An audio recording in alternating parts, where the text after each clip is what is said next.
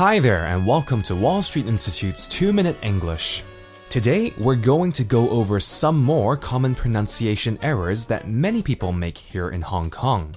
You may have heard of or know some of these already, but it never hurts to review and go over something again, because it is very easy for us to forget things. Number 1 W E D N E S D A Y. This is the third day of the week and the pronunciation has only two syllables, not three. Some people tend to say Wednesday, but the correct pronunciation is Wednesday. For example, I go hiking every Wednesday morning, or I eat lunch with my friend every Wednesday.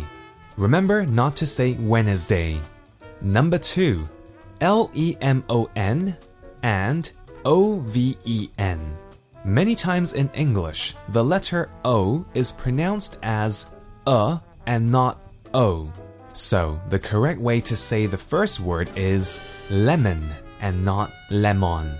For example, I like to drink lemon tea, not I like to drink lemon tea.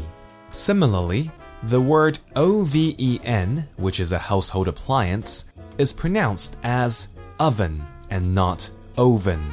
For example, I love baking cakes in my oven. Number 3. TAXI. This common form of transport in Hong Kong has two syllables and not one. I don't understand. Many people tend to say tax when they are trying to pronounce this word.